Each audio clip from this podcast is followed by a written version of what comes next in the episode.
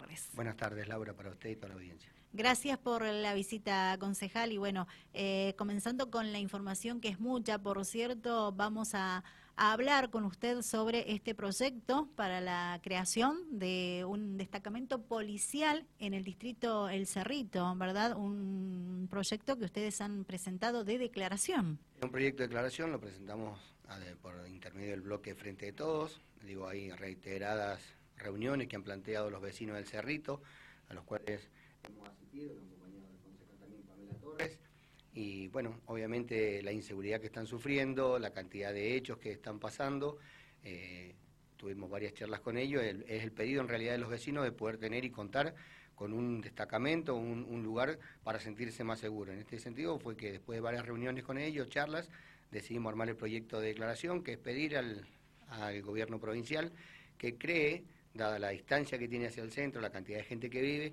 un destacamento en el distrito del Cerrito. o sea, realmente digo, la cantidad de, robos que están teniendo y la inseguridad que están viviendo es, muy alta. Eh, es alta, exactamente. Y bueno, eh, es un pedido eh, urgente que necesitan los habitantes, los vecinos de ese distrito. Es un pedido urgente, digo, hay, habían algunos vecinos que nos planteaban 18 robos y la policía también asistió a las reuniones, ellos pedían, obviamente, como siempre lo hacen, para que la policía pueda actuar es eh, la denuncia o el, llamado al 911, pero bueno, evidentemente no alcanza, no está siendo suficiente. Y entonces lo que estamos pidiendo al gobierno de la provincia que también colabore con lo que tiene que colaborar, que ayude a la policía, digo la comisaría octava, la comisaría 32, no están dando abasto, llegan a destiempo quizás a los lugares.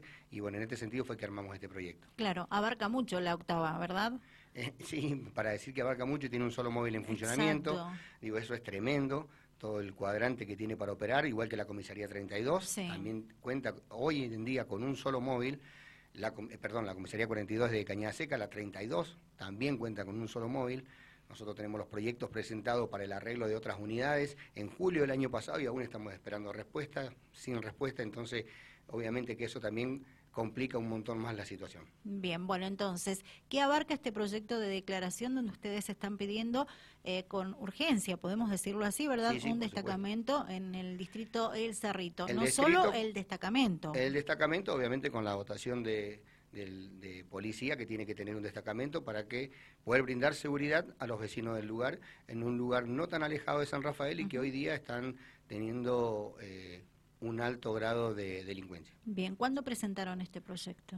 Esto se presentó esta mañana, junto con otro proyecto que también presentamos. Bien, ¿se puede hablar del resto de los otros proyectos o hay algo más para agregar con respecto a este? No, si querés, digo, lo que se presentó esta mañana, de, como todos sabemos, eh, registro civil de la provincia está sin funcionar, entonces por un reclamo que están haciendo los empleados al registro civil, en el cual su sueldo no está superando los 30, 35 mil pesos, están pidiendo un incremento de 40 mil pesos para cubrir aunque sea la mitad de la canasta básica, eh, creemos que es un reclamo justo, y lo que analizamos desde, desde el bloque es que la verdad es que el gobierno provincial viene haciendo agua, digo, eh, Rodolfo Suárez viene haciendo agua en todos los estamentos del Estado. Digo, José está sin funcionar.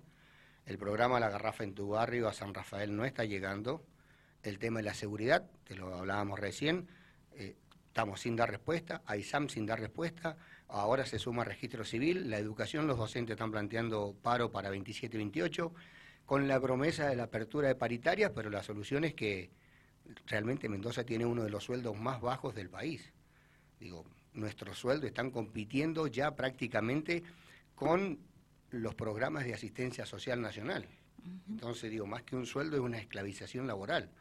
Tenemos uno de los sueldos más bajos del país, los docentes después de Chaco somos los docentes peores pagos del país, la seguridad no funciona, la salud no funciona, ahora sumamos registro civil Vialidad Nacional sabemos que tampoco ha dado respuesta. Uno de los temas que tratamos esta mañana es eh, la rotura de un puente que está sobre la calle Luis Rojo y la calle Canal Babasi, en Salto de la Rosa, en Cañada Seca. Son dos puentes que realmente si, si vieras la foto, decir, no se puede transitar. Digo, corremos el riesgo de que alguien se va a caer en los huecos que hay, va a tener un accidente grave. Entonces estamos pidiendo por lo menos la ni siquiera que asfalten la calle, el, reacondicionamiento de, del puente. Eso también se aprobó esta mañana. Eh, Digo, son reclamos a la provincia que está eh, sin dar respuesta, realmente están sin dar respuesta. Bien.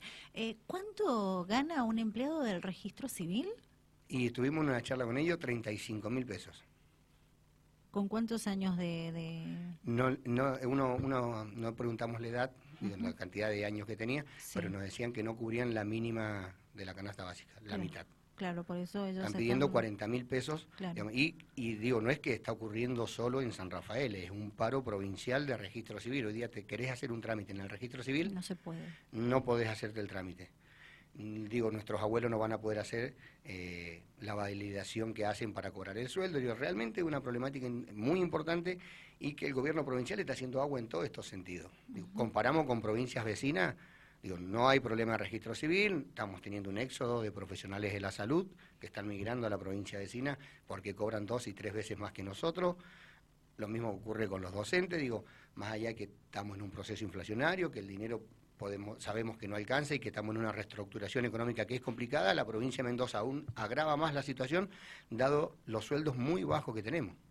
Vuelvo a repetir, el ofrecimiento salarial de la provincia de Mendoza está compitiendo con una asignación o un programa nacional de asistencia social. Realmente agravante. Néstor Ojeda, con él estamos hablando, es concejal del PJ, nos visita hoy en otra mirada, en el aire de Dial Radio TV de Rivadavia San Rafael. Eh, el jueves 21 comienza el cronograma de las paritarias eh, con los estatales, ¿verdad? Eh, teniendo en cuenta a todo lo que estaba haciendo mención recién. no significa que va a ser una solución ya. Y nosotros, a ver, digo, hablando como docente, soy docente, se pidió reapertura de paritarias, no se cumplió la paritaria no salarial, tenemos la promesa de apertura de paritaria, vamos a esperar qué ofrecimiento hace el gobierno provincial para poder después trasladarlo a las bases y a ver cómo se puede resolver el conflicto. Real, vuelvo a repetir, las escuelas están siendo sostenidas hoy en día por los docentes de las escuelas. El gobierno no hay partida presupuestaria, infraestructura de la provincia está totalmente ausente y somos los docentes quienes sostenemos el sistema educativo de la provincia. Increíble eh, lo, que está pasando, la verdad que ha llamado muchísimo la, atención. No es de ahora este reclamo, vienen haciendo reclamos desde hace días atrás y desde hace tiempo. desde hace tiempo, es verdad, se hace el reclamo. Eh, vuelvo, digo, saliéndonos del tema de, de registro civil, digo, también se presentó un proyecto en cuanto a educación. Hay una ley en la provincia, que es la ley 6.970 que indica que el 35% de la que la provincia recauda tiene que estar destinado a educación. La ley está sancionada y vigente del año 2002 y este año se va a invertir el 17.9, creo que es. 17.7 y 17.9. Imagínate que con eso no resolvió el tema de sueldo, no resolvió infraestructura, se han achicado las raciones de merienda en los chicos en la escuela, y comedores que han dejado de funcionar. Entonces, en todo lo que tiene que ver con los estamentos públicos de la provincia, estamos haciendo un gran reclamo al gobernador de la provincia que tiene que empezar a dar respuesta. Bien, y aprovechando de lo que estamos hablando con el tema de, los docentes, de los establecimientos educativos, eh, el reclamo abarca bastante temas importantes que tiene que ver con, lo mencionado. Digo, también se dio a conocer la, semana pasada que eh, desde la Dirección General de Escuelas eh, no les permiten a los docentes hacer las, las asambleas que perjudiquen los horarios de, de escuela, ¿verdad? El horario en que están dictando para quedar más clara con lo que estoy diciendo, las clases. ¿Cuál es su opinión con respecto? En realidad, Dirección General de Escuela tiene que y Suárez tienen que arbitrar los medios para habilitar el diálogo y no y no cortar la posibilidad de acción o de reclamo que es legítimo y justo que tienen los trabajadores de la educación. Esto ya pasó hace tiempo cuando se aprobó, en la única provincia que tenemos el ítem aula y si nosotros hacemos un día de paro automáticamente se nos descuenta el ítem aula, digo esto atenta contra el derecho a huelga, que es la manera que tienen los trabajadores de poder reclamar un sueldo digno. Vuelvo a repetir, eh, en cualquiera de las provincias vecinas, digo San Juan, San Luis o La Pampa, nos duplican mínimamente el sueldo, nos duplican. Digo, no contemos Neuquén, que siempre tuvo sueldo, yo trabajo en la educación del año 2001, eh, rara vez la provincia de San Juan, la provincia de San Luis tuvieron un sueldo más alto los docentes que nosotros. Hoy día casi nos duplican y en algunos lados nos triplican el sueldo.